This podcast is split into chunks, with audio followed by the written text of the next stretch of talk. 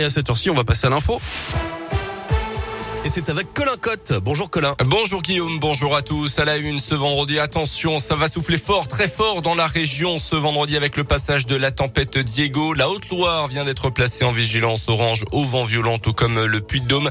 Vigilance jaune du côté de l'Allier, vigilance en vigueur à partir de cet après-midi vers 15h avec des rafales attendues à plus de 100 km heure en fin de journée notamment. Le vent devrait ensuite se calmer au cours de la nuit.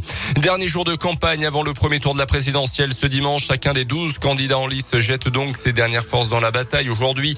Interview pour un média en ligne pour le président candidat. Marine Le Pen s'arrive à l'annoncer, sera quant à elle sur le terrain, tout comme Valérie Pécresse et Yannick Jadot. La période de réserve débute officiellement à minuit ce soir. Terminé donc les réunions publiques, les distributions de tracts et même la propagande numérique pour les différents candidats. Pas d'interview non plus. Aucun sondage ni estimation de résultats ne pourront être publiés avant les résultats officiels dimanche à 20h.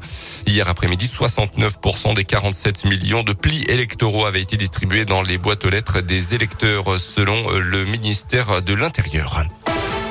Dans le reste de l'actu, la Russie suspendue du Conseil des droits de l'homme des Nations Unies. Hier, 93 pays ont voté dans ce sens, 24 contre, 58 se sont abstenus. De son côté, l'Ukraine demande officiellement à l'OTAN des armes maintenant ou ce sera trop tard. Voilà ce qu'a déclaré hier son chef de la diplomatie. Hier également, le porte-parole du Kremlin a reconnu que les forces armées russes avaient déjà subi des pertes militaires importantes depuis le début de la guerre il y a plus d'un mois, évoquant une immense tragédie, redoutant une offensive contre les régions de l'Est de l'Ukraine dans les prochains prochains jours et les prochaines semaines, les autorités ukrainiennes ont à nouveau appelé la population locale à les quitter au plus vite. Les sports en rugby, l'Europe, un tout autre monde pour les Auvergnats.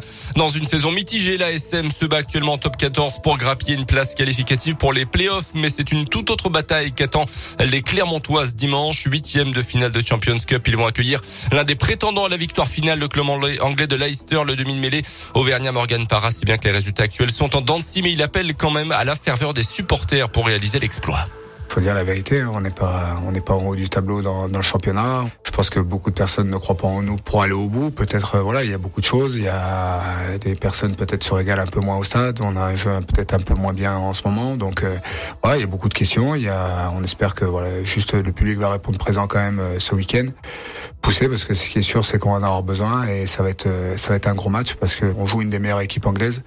On est joueur euh, on est joueur de rugby et puis on est surtout euh, au-delà des joueurs de rugby, on est compétiteur. On peut pas passer et se dire on va juste jouer le match. Clermont face à Leicester, huitième de finale de Champions Cup, c'est dimanche, coup d'envoi à 16h15 et puis en Coupe d'Europe, en Ligue Europa de foot, quart de finale aller, match nul de Lyon hier soir, un but partout sur le terrain des Anglais de West Ham.